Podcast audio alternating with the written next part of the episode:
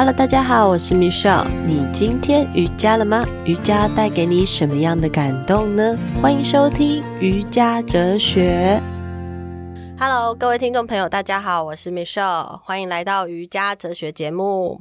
今天我邀请了一位很特别的来宾，来自挪威。大家大家有猜到吗？应该猜不到，对，除非说是老师的铁粉，就像我一样。我其实就是大概从两年前吧认识了老师，然后那个时候其实是我开始对阿育吠陀很好奇，所以我就开始上网去搜寻很多资料。那也刚好就是我觉得是缘分诶，就是冥冥之中就会把你推进到去理解什么是阿育吠陀，然后那一阵子就非常非常多阿育吠陀的资讯。那为什么选择这一位老师呢？也是有原因的，因为刚好就是看到老师的一些直播的内容，所以让我会开始很好奇，到底什么是阿育吠陀。那其中一部分是我很想要了解我自己，所以我就跳进了这个坑，然后这个坑就来自很远很远的挪威。那我先把老师叫 老师邀请出来，对，让大家就是有机会多理解一下什么是阿育吠陀。好，那欢迎老师九赖老师，Hello，Hello，Michelle 好，Michelle 的听众们好，我是 July。嗨，老师好，老师，你住挪威真的很远哎。嗯、呃，还好啊，毕竟以前也是在台湾呢、啊。呃、嗯，那飞机要飞很远吗？嗯，大概至少要十八个钟头吧，看中间转机。对，哦，好哦。那既然这么远，我们就把握我们的时间，对，好好聊聊什么是阿育吠陀。嗯，我想先请老师就是简单介绍一下老师的经验。对，因为我我其实上网查，真的就是大家可以去查那个香格香格阿育吠陀学院，其实有很多老师的 background 资料，但我觉得由老师自己来说明可能会更清楚，因为老师真的学习好多哦，我发现太酷了。对，应该是说我最早是从瑜伽开始切入，那开始学习瑜伽跟开始进行瑜伽教学之后，我发现。除了瑜伽之外，应该有其他的东西可以包含，就是可以互补的。那因为刚好因缘际会之下，我去上了 Dr. Timothy McCall 他的 Yoga as Medicine 的那个一个工作坊，在法国。那在那个四天的工作坊当中，他有提到，就是说，身为瑜伽老师，甚至之后想要从事瑜伽治疗的工作的话，你至少要有四个呃，有三个方向，你必须要很明确。第一个方向是关于嗯解剖的部分，你要对人体，尤其是对你自己的身体要有所了解。那第二个方向是阿育吠陀，因为阿育吠陀包罗万包罗万象，瑜伽是阿育吠陀的一个很好的工具。那身为瑜伽人，你能够运用阿育吠陀的饮食跟生活作息。以及阿育吠陀它如何去解析你一个人、剖析一个人的先天体质跟后天失衡，去理解你自己在这个当下发生了什么事情，并且知道说我可以透过瑜伽做什么样子的调整，透过饮食做什么样子的调整，不一定要运用到草药跟体疗的这一块，最基本的保养自己是可以帮自己做的。那再来第三部分是瑜伽睡眠术的部分，Michelle 又来上这一堂课，对对，那。瑜伽睡眠术它主要是补足心理的这一块，所以如果说我们从解剖学、从、嗯、瑜伽的体位、从瑜伽的呼吸，主要是从身体的外层保养进去的话，嗯、那阿育吠陀是帮助你了解你自己的身跟心，那么瑜伽睡眠术就是帮助你从里面身体的里面，从你的从你最嗯最原始最原始的那个地方开始，一步一步、一层一层的往外做一个疗愈。所以对我来说，这会是一个内外夹攻。所以我才会一开始先从瑜伽之后转攻到阿育吠陀。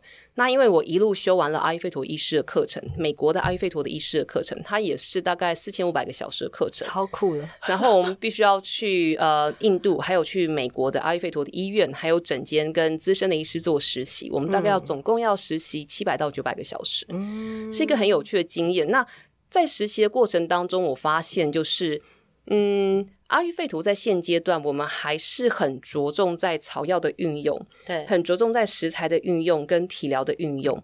那对于心理的疗愈这一块，有更多是瑜伽可以做的，所以我才会在这一整个课程到一个段落之后，我又开始再继续回去上八百个小时的瑜伽的治疗师的课程。嗯，那这一块它真的补足了很多，会让我觉得现在至少在身心灵的部分有一个真的有一个统合的一个方向。嗯嗯嗯，我觉得老师在阿育吠陀上面的专业真的是，应该是说老师很着重在那个细节。嗯，在我们在学习的过程当中，老师给予很多的课件，然后还有练习的方式，都会让我嗯觉得真正我们在成为一个老师是很不容易的，不是只有学习而已，还要怎么样去践行，然后还要怎么样去操作，然后透过自己的一些体悟，然后跟跟着学生一起练习，互相分享的时候，就同学啦，互相分享的时候，然后获得的更多的一些回馈，才有机会成为一个很专业的老师。嗯，所以老师，你刚刚讲你很多的小时，我真的就觉得超级厉害，因为我知道老师是有两个小孩，对对，有两个小孩要顾，就跟我一样，怎么会有这么多时间呢？因为基本上就是白天在做整间的工作嘛。对，然后我觉得，因为其实挪威这个国家，它是一个很呃。就是小孩友善的国家，嗯，所以他对于小孩子的功课压力跟生活方式，或许会跟台湾有很大的不同。那再加上他整个的工作环境，像我们家的话，就是我老公平常是早上七点上班，他下午三点就下班了。好好。那小朋友的话，对，小朋友的话是九点上课，上到两点半，所以就会变成小朋友早上是我顾，嗯，那我九点去上班之后，送完小朋友我去上班之后，那下午就是我老公去接。所以，我们就可以有一个呃很好的一个环节。那我五点就下班啦。那下班之后，我们还有很长的一段家庭时间，超酷的。嗯，那念书的话，基本上就是呃，如果说是现场课的话，当然一定要飞去那边。那如果是线上课的话，因为现在有很多专业课程，基本上都是现场跟线上，我们做 hybrid。没错，对。那这样子，如果是线上的话，通常是周末。那就是我跟我的小朋友们请假，嗯，OK，我可能一个月会有一个周末或是两个周末，我必须要在线上上课，嗯，可是我都还是在家里面，嗯，只是我可能会有一点点被占用。那如果说是旅行，嗯，需要旅行的课的话，大概一季就是要离开一个礼拜，或者是一个月或者两个月，嗯。那他们都已经被我们做好很足够的心理准备了，所以像这次我来台湾两个礼拜，哎，好像只有见过他们一次而已吧，其他时候都听说都很 OK。哦，了解，嗯，对啊，因为这次能在现场就是录音间，嗯，邀约老师，其实也我觉得蛮。蛮珍惜这个时光的，因为老师这一次在台湾排满了蛮多的课程行程。对，对主要是实作课部分，因为你实作课你不可能在网络上面做，比方说阿育吠陀的体疗师，嗯，或者是按摩呃阿育吠陀的 SPA 体疗，又或者是以后会推的呃三百个小时的瑜伽教师训练课程，嗯哼哼，这些东西你如果在线上教，你不可能，你只能学到我的形式，对，你学不到它的细节，对，你学不到它的心法。那这些东西都不需要靠密集的面授才有办法，学生才有办法感受得到跟体会得到。嗯嗯，像我刚才才诶上周吧，才刚结束，就是老师的那个体疗的，这算什么体验吗？体验，对对对，算体验，对对对。因为我我觉得很不一样，就是跟一般的按摩，或者是跟一般自己想要放松的那种，被人家在身上就是疗愈，或者是推油拿。感觉不太一样，那种不一样是，我觉得我我我其实第一一开始，我觉得我自己很像，因为我属猪啦，对，感觉很像那个油腻腻的小猪，对，因为上面就很多油在身上推。然后第一个是我自己感觉到是那个手法会让我觉得很安全跟很安心。然后当我安心的时候，我会开始去。感受自己内在是有一种声音一直想要出来去讲话，但是我同时自己最近在在练习让自己学着安静下来，所以同时我就会自己在安静的那个当下，然后去。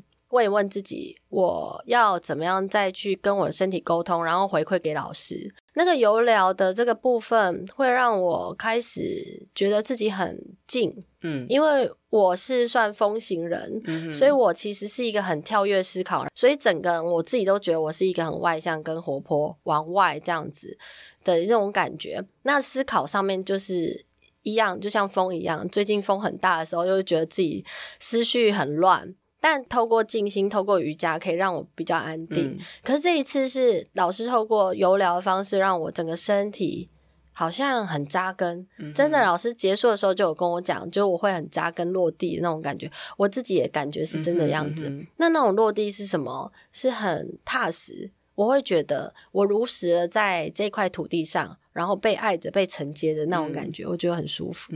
嗯。对对对，因为像阿育吠陀的体疗来说，当然在台湾我们无法叫它体疗，嗯，因为讲到“疗”这个字，很容易会让人家误会说这是不是医疗行为这一些的。嗯。那我们可以说它是一种阿育吠陀的身体的平衡法，或者是身心的平衡法。嗯。那它不是一般的按摩，因为一般人讲到中文讲到按摩两个字，就会觉得啊，我要舒压，我要放松，所以我要按很久，我要、嗯、我可以我付了这个钱，你就是要帮我按九十个小时，两个钟啊，不就是要帮我付九十分钟或者是两个小时。嗯，可是，在我们的观念里面，真的可以让你舒压跟放松的东西，五分钟就够了。嗯，五分钟有用的东西，你不需要用到九十分钟。那所谓的体疗，为什么它叫做体疗？是因为他们我们会依照。我们所观察到你的失衡，选择合适的油品，嗯，有的时候我们也不会用油，可能会用草药水、草药茶或者草药粉。嗯，选择合适的一个呃介质，对，一个物质，然后再来就是选择合适的手法。嗯，像我那一两天，我进行了，我提供了八次服务，八次服务虽然都是提供油疗，可是八个手法都不太一样，嗯，那八个个案的回馈也都不太一样。嗯，所以我们。根据经验，因为我从二零一三年就开始提供这个服务到现在，嗯、那大部分的人会去印度做的 Panchakarma 的这个疗程，我在挪威的时候也有进行，因为我自己本身就是医生，所以我可以直接设计疗程。嗯、那因为我自己本身从阿育吠陀的这一块，我最早是从咨商师开始，没有，嗯、最早是从体疗师开始。哦、我那时候是在德国上了三年的体疗师的课程，嗯、然后接着呃接到美国的系统，从第一年的咨商师，第二呃第二年的。Practitioner 中文应该要叫做诊疗师，然后到后来的 Doctor 的课程，嗯、所以我的我自己本身是可以全包的，也因此其实当我的个案走进来我的工作室的时候，工作间的时候，我已经知道他今天应该是哪一个部分需要做加强，嗯，主要是感受他。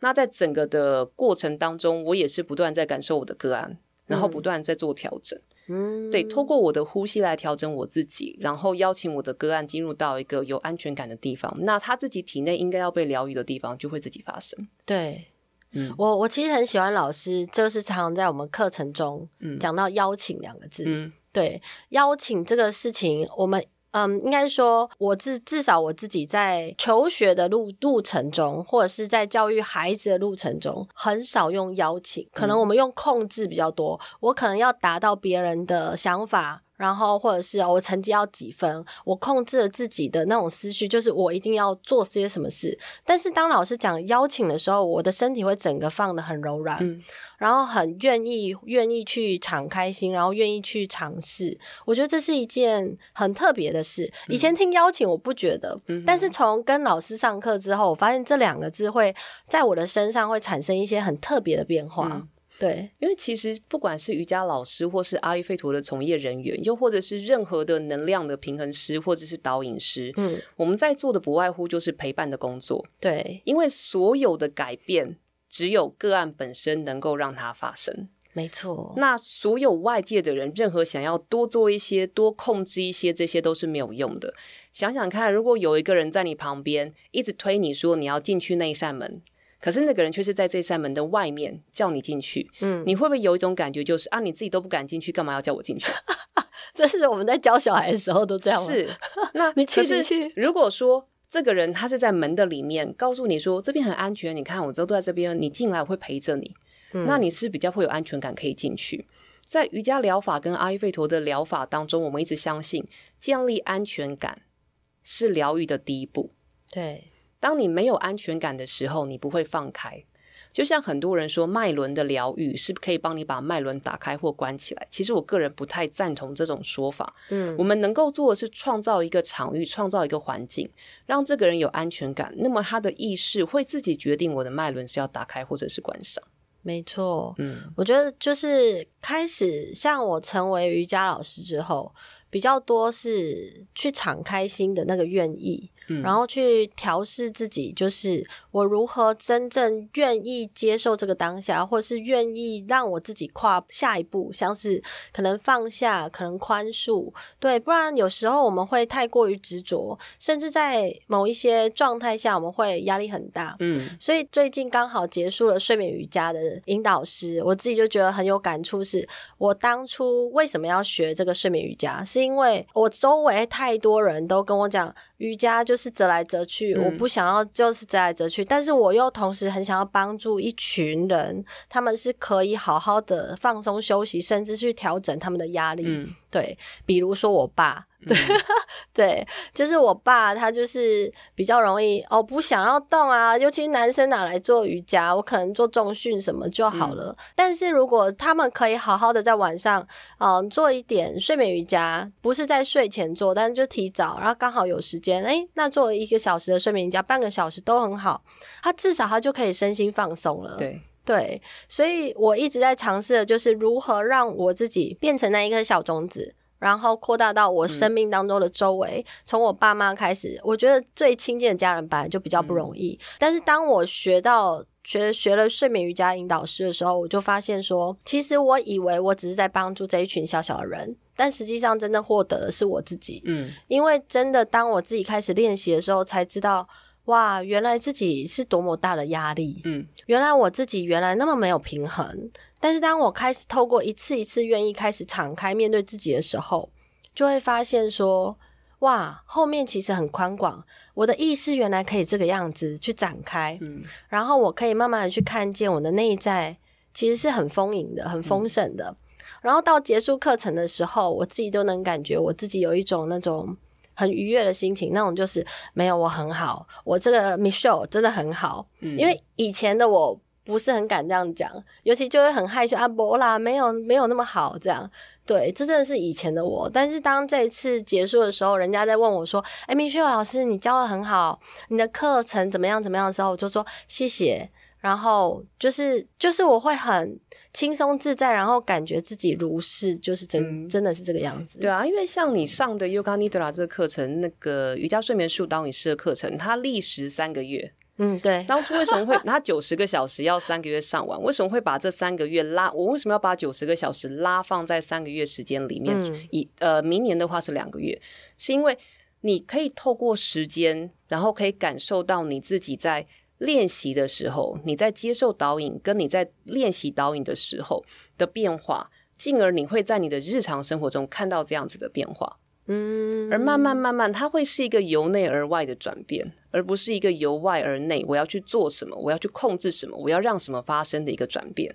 在瑜伽的观念里面，我们说，所有你想要的东西都已经在你的里面了，嗯、否则的话，你不会想要它。那个种子已经在你的里面了。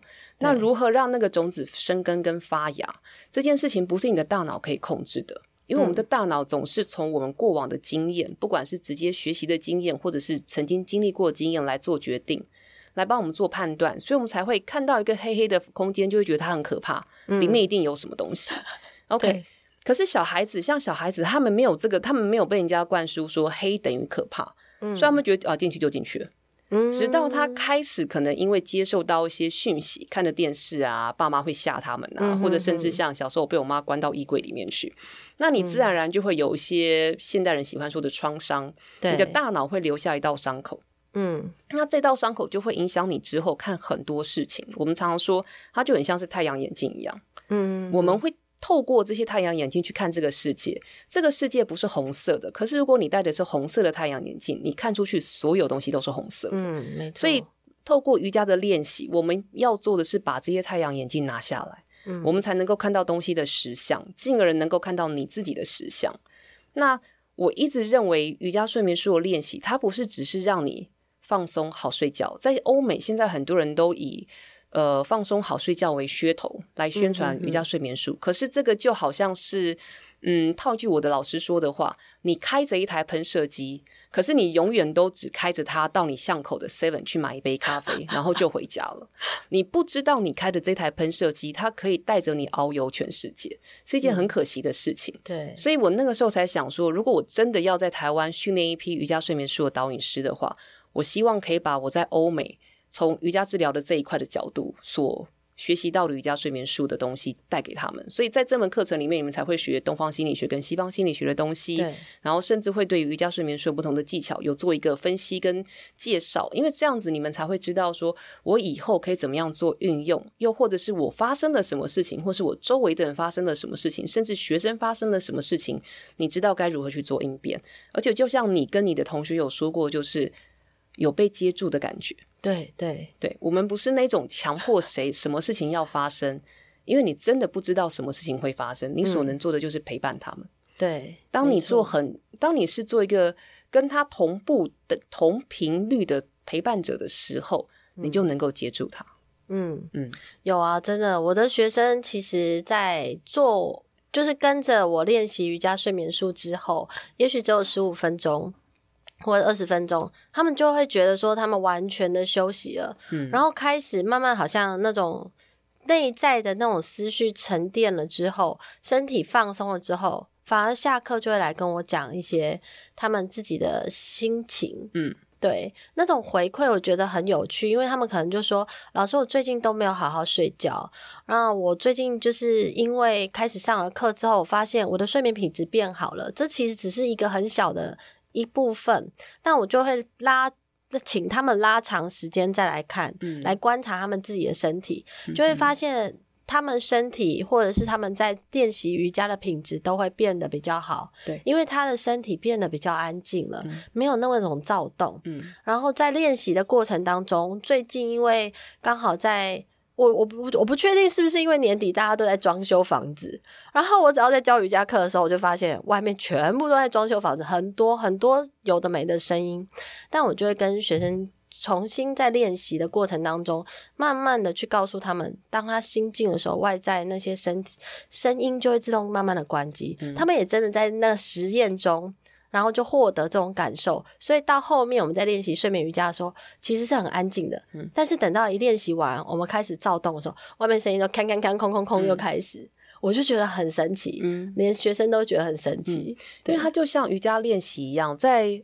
呃，Patanjali 他的瑜伽经当中，他有提到，他第二句话，瑜伽经呃瑜伽经的第二句话就是，瑜伽的练习是让你可以拨开一切遮蔽你的东西，就很像拨云呃拨云见月一样。当你把那些东西都拨开之后，你就可以能够接收到最原始的光。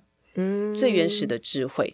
那在瑜伽的练习当中，有一个很重要的是，你要收摄你的感官。对，当你感官收摄，外在感官收摄，内在感官也收摄之后，你才有办法专心，才有办法进入冥想的状态，甚至之后的 samadhi。嗯，那瑜伽睡眠术，我们可以将它视为是一种冥想的方式。嗯，可是它比较简单，容易进行。嗯，所以当你进入到那个境界之后。当一个导引师将自己先调整到那个境界，那么邀请你的学员进来，他就会跟着你一起走。嗯，我常常跟像 Michelle 还有他同学说，老师不乱，你的学生就不会乱。对，像我在挪威教瑜伽的地方，我是在运动中心教瑜伽，所以。所以我们的场地是刚好被一个室内足球场跟一个室内的手球场所夹击。Uh huh. 你会一直听到咚咚咚咚咚的声音。可是，在最呃一开始的大休息的时，呃，在一开始的瑜伽睡眠术导引的时候，学员很快就进入状况。那当我们在做 meditation in motion 那个明动瑜伽的时候，嗯、他们都是在他们自己的场域当中，意识的场域当中流动，嗯、感受 prana 的流动。然后最后有的时候我们会带冥想，有时候会带大休息。嗯，是。他们完全听不到外面的声音，完全是进入到自己的世界，完全进入到一个无我的境界。对，所以我们常说最高境界的 Samadhi，每个人在练习瑜伽要追求就是进入到 Samadhi 的境界。嗯，Samadhi 有很多层次，最高层次的 Samadhi 是你到了那里，嗯，接着把你在那边的经验带回你的现世。进而在你现世的每一个当下，你都处于 samadhi 的状态，不容易啊。对啊，所以你会发现，像 Michelle 他们的训练课程当中，我在前十个小时我就很要求说，你们要连续练习很多天，对，不可以断，断第二天就要重新来过。那主要是因为是让你习惯那样子的一个场域，进、嗯、而你的日常生活中，你就是沉浸在那个场域里面。嗯嗯，嗯有，其实其实我觉得练习久了。自己在走路的时候也会这样静静的、很稳定的，嗯，那种感觉。因为我是风行人，尤其现在这种天气实在是风太大，我都觉得啊好燥哦，然后我想把头盖住之类。嗯。但是真的说真的，今年我觉得自己有一点不太一样。昨天前天我出去玩，那个风也大到不行，但是我就发现自己其实稳稳的去看待那个风，嗯，然后会很舒服的，就是去感觉那个风是怎么摇的。那你的身体好像就是这样子摇，你不是那种躁动乱七八糟的那种感觉。嗯、我觉得这就是一个对我来说是很大的进步啦。嗯、对，因为像瑜伽，我们说从合一到即兴到二元，嗯、二元的对立，我们常常会忘记，我们常常只会专注在二元的对立，我喜欢的跟我讨厌的。对啊，可是我们都忘记，所有你喜欢的东西都是从你讨厌的东西生出来。嗯，因为你知道你讨厌什么，你才知道原来我喜欢那个。所以在练习瑜伽之后，像我的老师们常常说，如果你练习的瑜伽没有让你的生活改变的话，你练习的不是瑜伽。如果你的瑜伽的练习只是让你能够弯下腰去绑鞋带，只是能够让你拍一张美美的照片，不管是空中瑜伽或者是什么瑜伽体位，很厉害的体位，手倒立、头倒立，只是能够让你拍一张这样照片放在脸书上，很多人帮你按赞的话，或许你练习的不是瑜伽。因为瑜伽是修心的，瑜伽不是修身的。嗯，像我们在瑜伽治疗师协会当中，也有很多人一直在讨论一个问题，就是如果说要用瑜伽来修正你的肉体的话，嗯哼，那么你去当物理治疗师就好了。嗯，重点更要放在心的修行上。所以，像我常常会跟人家介绍说，很多人会问说，瑜伽跟阿育吠陀有什么差别？我说，两者都是身心灵的身心灵健康，可是阿育吠陀是以呃以身为根本。它是顾肉体层的，嗯，我们所谓的 gross sharira，呃，那个 stula sharira，呃，瑜伽的话是顾你的心理层次的，嗯，它是从心切入，所以两个的切入点不一样。我们曾经说过，身心的失衡，你可以从身去调节心的失衡，你也可以从心去调节身的失衡。如果你有一个系统可以让你知道说，很快去辨别出今天失衡的根本到底是在身还是在心，你的工具就会用对。那阿育吠陀会是一个很好的系统。所以，如果将瑜伽作为物理治疗来使用，没有不对，嗯，可是你要有很强，你要有很深厚的物理治疗，以那个系统为根本，嗯，为系统。那要用中医的体系来使用瑜伽也没有错，可是你要对中医的体系有很呃要有很严谨的了解，你才这么使用。嗯，如果说你三者都不了解，就把瑜伽跟阿育吠陀，然后又跟中医又跟物理整个混在一起的话，你会整个乱掉。所以现在在国外的，至少在巴嗯我们的国际瑜伽治疗师协会当中，几乎每一个学校都是以阿育吠陀为根本来做判断。今天的失衡是身还是心为主？那我今天是要用瑜伽，还是要用阿育吠陀的呃食疗，或者是呃阿育吠陀的跟瑜伽？因为我们可以透过一些体位跟呼吸法，瑜伽的一些工具来做功能性能量的调整，或者是元素的调整。所以我们会先以阿育吠陀为根本去做分析，之后，然后再来选择用怎么样子的工具，你这样子效果会比较快。嗯，我我我相信阿育吠陀其实是一个，它就是生命的智慧嘛。对，所以对，所以我就会觉得说，像我当初一开始上老师的先修班的时候，嗯、我觉得很酷，是老师的那个功课。是让我们开始认识自己，甚至从粪便开始，嗯、对，每天这样去观察，是，我就觉得这是什么东西？这这这作业实在是有一点难呢，对我来说，对，因为我也是上了那个呃先修班之后，我才知道说，原来我对我自己那么的不熟悉，嗯、不是我成为瑜伽老师之后，我就会对我自己熟悉，嗯、没有，其实还有很多的方式可以让自己知道说。我们到底是不是真的有在认识我们自己身体？从、嗯、一开始起床到我们吃进去的东西，到真的排出来的东西，我对我自己有多了解？嗯，不是只是了解那三维而已。所以我我当我开始重新开始看待自己这件事情的时候。我就发现这也太酷了吧！这份作业其实真的蛮难搞的。那个时候这样想，对，我想说这这这这太硬了，这个对。嗯、所以上老师的课，我自己是觉得是很扎实的。对对，那种扎实是会让你记得很久，你也会知道未来你可以如何去应对这个世界，应对这个所有的学生如何回应你。因为你今天只是对待一份一份功课，如果你不好好对待的话，未来还有很多的事情是需要你从。重新去看待的，所以如果我可以从这一份作业里头重新去回看，原来我就是要这样认识我自己。那么我去对待我的学生，未来我也会这样去认识他。嗯哼，对，这很重要。对，所以老师你在教的都是非常的基础。我觉得不只是在外显的这些课程的基础而已，他甚至带到心，甚至带到我我的平常，我成为一个老师，我应该要做的那些很根本的事情是什么？嗯、我觉得这是一个我觉得我很钦佩的一件事。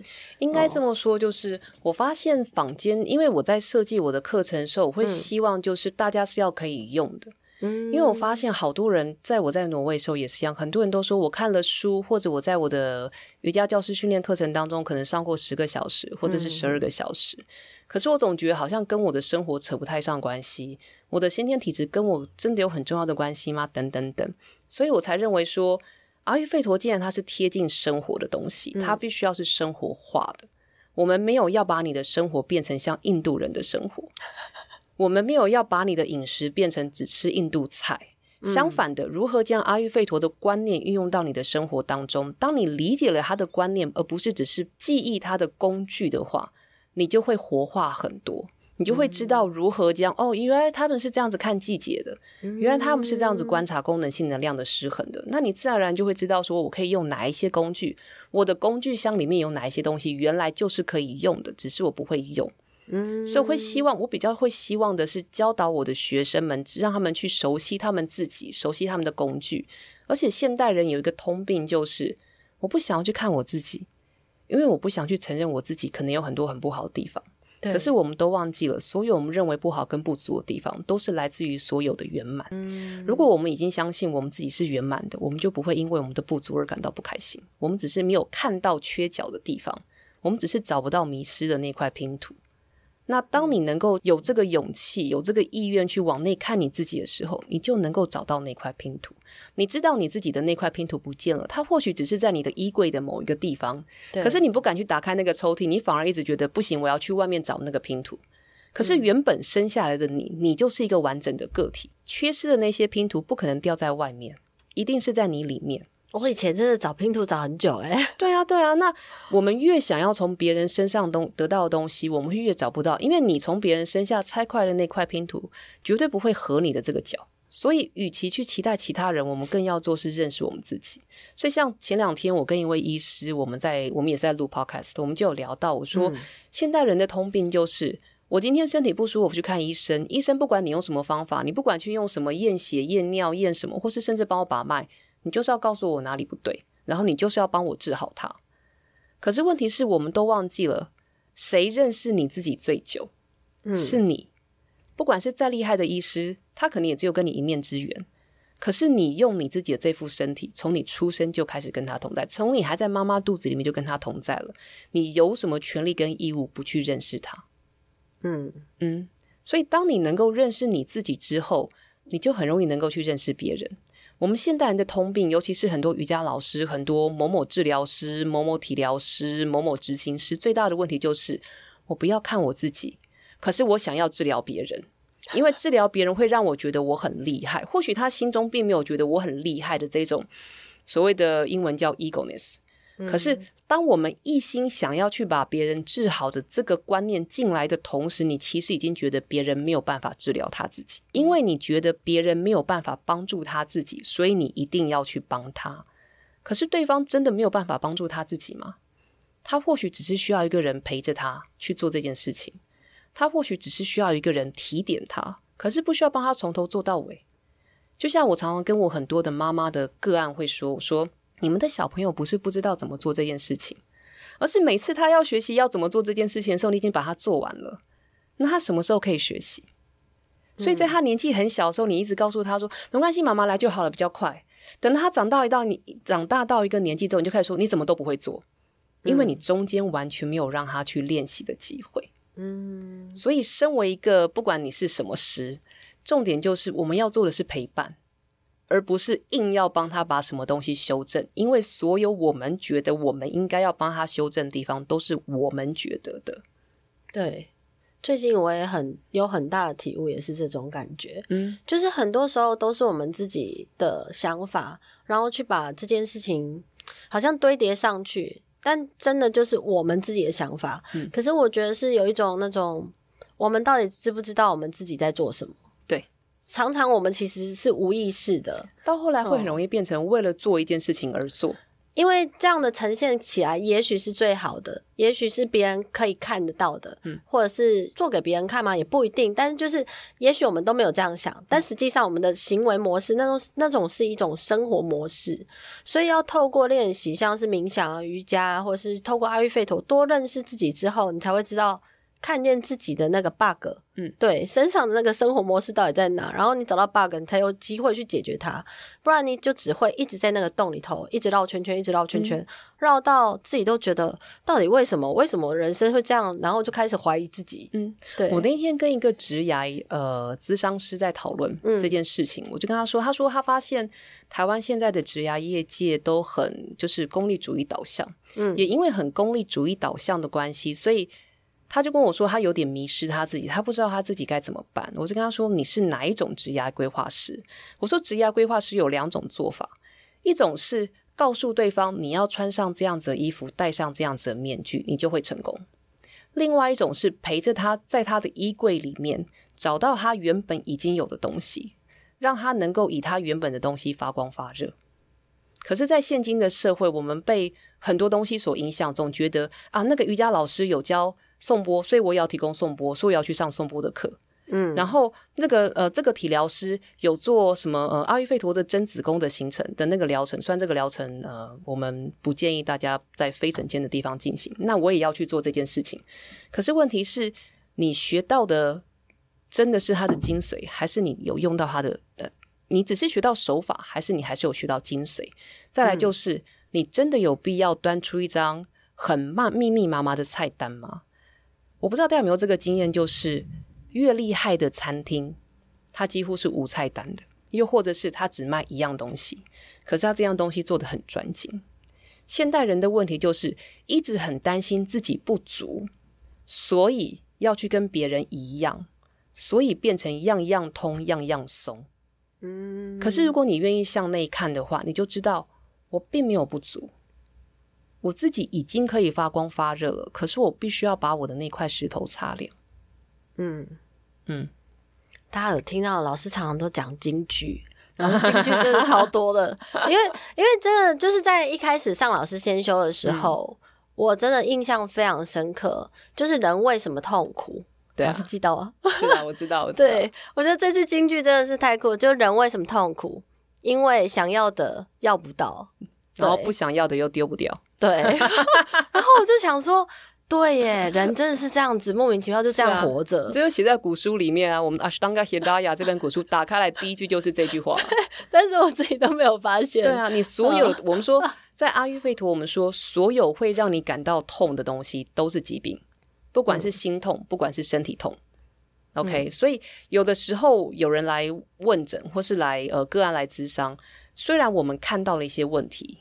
我们知道他之后应该会演变成不好东西，可是他当下是与他共存的，我们就不会插手。这个这个我最近有了很大的体悟，嗯、就是我最近刚好在跟朋友聊天，我就说我在捷运上看到。人家在走路的时候，嗯、一个先生是走路外八，但是他膝盖就是一直往外倒，但是他的脚是往前的。嗯，对。然后另外女生是一直好像走内八的感觉，她是膝盖往内倒，但是脚还是往前的。嗯，她其实都是代表身体有一些不平衡的状态。对。然后后来我就看到下一个是一个婆婆，嗯、拿了一瓶水，大概。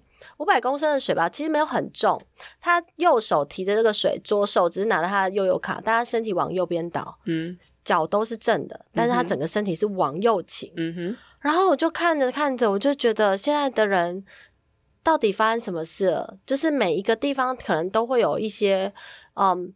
不舒服的状态，但是他还是这样子在过生活。嗯嗯、然后我就讲给我另外一个朋友听，嗯、他是算是经络体疗师，这样，嗯、他就直接跟我分享说，曾经他有一个个案，七十八岁的婆婆，嗯、他那时候他就现在都是一直驼背，驼了大概二三十年有了，嗯、但他就跟大家讲，他就说，你们每一个人直直的那种身体，每一个人都在喊哪边痛哪边痛，嗯、就我不会痛。我没有哪里痛，嗯、我过得很自在，嗯哼。啊，但是他是驼背的，是。对，所以我才说，为什么我们要刻意的去改变什么？对。对，对很酷，是，就是就是，我觉得那个酷是我们到底是怎么样去思维我们的人生啊？是啊，哦，所以像我们常常说，就是我一直在跟所有人提倡的一个观念，就是管好你自己就好了，少管别人的闲事。嗯除非你要为他的人生负责，如果你无法为一个人的人生负责的话，你就不要一直叫他做东做西。相反的，你应该是要先把你自己顾好。像 Michelle 说的，他说他上完课之后，上完一系列课程之后，他开始发现自己有所改变。当你有所改变的时候，你会感染你周遭的人。就像我的客人，我很多客人都是他的朋友介绍来的。那为什么他会接受他朋友的介绍？是因为他看到他的朋友变好了。像我有一对母女档，他们是来减肥做减肥的疗的的那个课程，那女儿她妈妈本身有在学阿育吠陀，那在挪威那边，妈妈本身学阿育吠陀，然后妈妈就一直跟女儿说：“你要去找九来，你要去找九来。”那她女儿死都不肯，她女儿说：“我很好，不需要去啊，干嘛干嘛。”结果就是她妈妈有一天跟我说：“我医生诊断出我有脂肪肝，怎么办？”那我说没关系，那我们就从饮食还有阿育吠陀的一些其他的方式手法来做调整。嗯，然后我们做完两次之后，他女儿刚好他出去从我的那个办公室出去之后，他女儿刚好在楼下遇到他，他看到他妈妈发现说：“哎，你走路的姿势完全不一样，然后你的神情完全不一样。”当下他女儿就挂号了。所以，像我常常都说，你不需要刻意的去。叫你的爸妈，或是叫你的老公，一定要进行改变。很多瑜伽老师有这样子的焦虑，觉得说我在做瑜伽，为什么没有办法帮助我的家人？嗯，当你一旦不再焦虑之后，你的家人就会开始练习瑜伽了。对，我相信，嗯，因为因为我一开始的动机就真的是要让我爸妈练习，嗯哼，对。但是后来，当我自己都自己在管好自己的事情的时候，某一天他们很累，他们就说：“那我们来约一下。”嗯，对。但虽然都还没有约成啊，嗯嗯，但是我觉得这是指日可待的，某一天就会约成。对，是。所以像瑜伽，我们说该发生的事情就是会发生，嗯，不该发生的事情就是不该发生。所以你强求是没有用的。当你放下一切的执念之后，所有的东西都会开花结果。嗯嗯，我每次听老师讲，我都好专心，然后都会起鸡皮疙瘩。大家是不是跟我一样？而且像对啊，嗯，对啊，像我们常常说，就是像明秀刚刚有提到，所有的东西你只要体验过，就是你学到、你听到的东西，除非他已经你体验过了，你经历过这一切，它才会变成是你的。嗯。那当它变成是你的的时候，你就能够用你自己的方式去跟别人做分享。没错，否则的话，它就永远只是在书上的东西。对，而且在书上永远，我觉得都没有办法真的根深蒂固到自己内在里头，跟心连接。嗯、它就是你翻页，然后可能隔天盖上去，然后睡个觉就忘记的东西。是，对，永远没有办法成为那个记忆。嗯哼，哦、嗯，是啊。但要真的就是流淌在写意中的时候。这件事情真的是要自己要先落实到自己生命当中，对自己真的是很认真的去思考，我想要成为一个怎么样的人，嗯、然后我想要怎么样更加的认识我自己。嗯，那这个时候才真正会有转化的那个力量出现。嗯、所以，像我从今年以来，嗯、或从去年以来，一直不断在我自己的脸书粉丝专业上面，我一直在提，就是感受自己非常的重要。因为当你感受自己的时候，所有你获得的答案不是从你的大脑出来的。可是当你想要得到什么、想要做什么的时候，那么你的大脑就会开始介入。那当大脑介入的时候，所有你觉得好的东西、你想要做的东西，基本上都是立足于你曾经有过的经验，不管是好的经验或者坏的经验。嗯，嗯，所以让自己完全的放松。嗯，应该是说不要对任何事情有所期待。嗯，那么当它发生的时候，你就会觉得好像是接到一份礼物一样。如果你对所有事情都有期待，如果它没有发生，因为它理应不不该发生，你就会觉得是一个缺憾。老师讲的就好像圣诞老公公一样，对对对对对，你不期待他出现，他就出现了，然后你就会获得一个自己想要的礼物。对，呃，嗯、好，那现在就是来请老师揭晓礼物好了。老师，明年二零二四有没有什么样的活动？哦，目前是课程这样。目前二零二四年的课程是排到八月底吧，如果没有记错的话。嗯，所以像因为阿育吠陀这一块，其实在我这边在推，已经算是蛮。整个体系都出来了，所以原本的课程都还是会有新的班在开。那明年的话，我们会先开的是一月一号先开的是阿育吠陀的先修班嘛，嗯，然后接下来会有阿育吠陀的阿育吠陀瑜伽疗法班，对，然后再来是开嗯母婴的系列，关于呃母婴的，就是呃阿育吠陀的月子调养、阿育吠陀的产后调养、嗯、母婴调养的这一块。然后还有就是，接下来会开一系列的瑜伽睡眠术导引式的课程，会再一次开，因为我发现台湾真的很需要。老师会开幼儿的吗？幼儿的会开，幼儿会开在下半年。哦，就是幼儿的瑜伽睡眠术。对，因为我知道 Michelle 很感兴趣。哦，对，因为我我发现很多小孩子睡眠都有障碍。对，我觉得那种障碍是奇怪，到底在嘎嘎下那种感觉，嗯、就是到底怎么了？嗯、他们怎么会受惊成这个样子？嗯、到底是？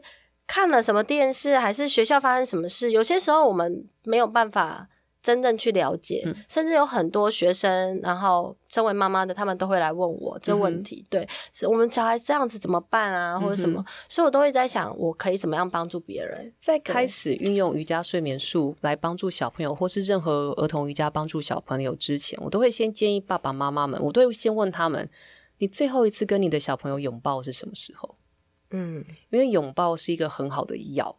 它不只是治愈小朋友，也会治愈大人。它会带给你很无上的安全感。当安全感建立了，那你的稳定感就会出来。然后再来就是你的小朋友，你让你的小朋友大声的嬉笑。最后一次让小朋友大声嬉笑是什么时候？因为所谓的嬉笑，不管你是大笑、大叫，或者唱歌、跳舞，身体的扭动、自然的扭动，这些都是你体内 prana 的流动。嗯，所以当你的身体，你体内如果用中医的方法来讲，当你体内的气在走的时候，你不让它走，你就堵住它，堵住它之后，就会从新的层次慢慢慢慢失衡到深的层次。嗯，然后第三个就是你最近一次带小朋友去大自然是什么时候？像很多爸妈都知道，小朋友只要去草地上面，去海边放电一天，他回来觉得很好睡。对，因为他跟大自然做一个调节。嗯，如果说家里面有这些呃。有这些烦恼的家长，我会建议他先从这三点去做思考。嗯嗯哼，好的，是因为在阿育吠陀，我们说这是瓦塔失衡的一种。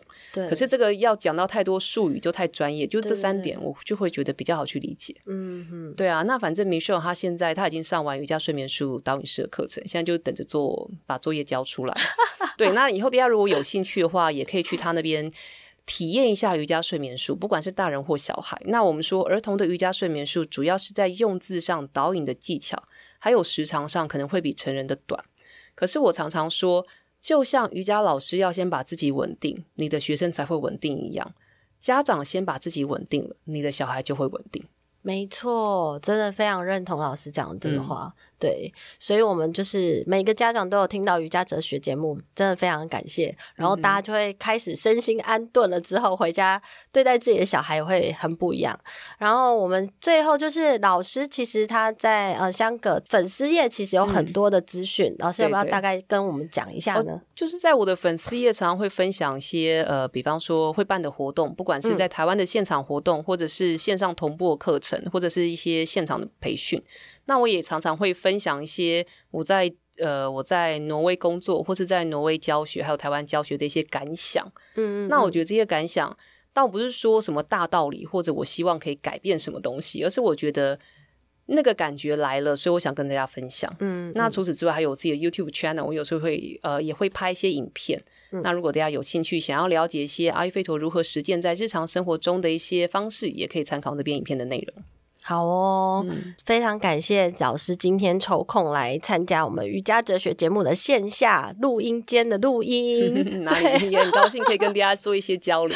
对啊，最后就是如果大家喜欢我的节目的话，记得要按下我们的那个叫什么？按下加号，突然自己宕机了，太开心看到老师自己就有时候会宕机。嗯，总之呢，就是先跟大家预告一下，明年老师会有在线下的七月、八月的一些线下的活动。六月跟七月我会来台湾，我会再来台湾一趟。那我们会办呃明洞瑜伽营四天三夜的，那也会有一些阿育吠陀体疗师的相关的现场课程。如果有兴趣的话，我这些资讯都会放在节目的资讯栏里头。然后明年呢，也许你会在阿育吠陀的一些课程中会跟我相遇当同学，所以邀请大家，不管你现在的状态是怎么样，但是你只要有兴趣的话，都欢迎可以跟我或者是嗯 July 老师，然后我们可以私下的在网络上做一些连接，然后先私讯我们，就是谢谢大家，谢谢大家今天收听，怎么那么好笑，我 一直卡住，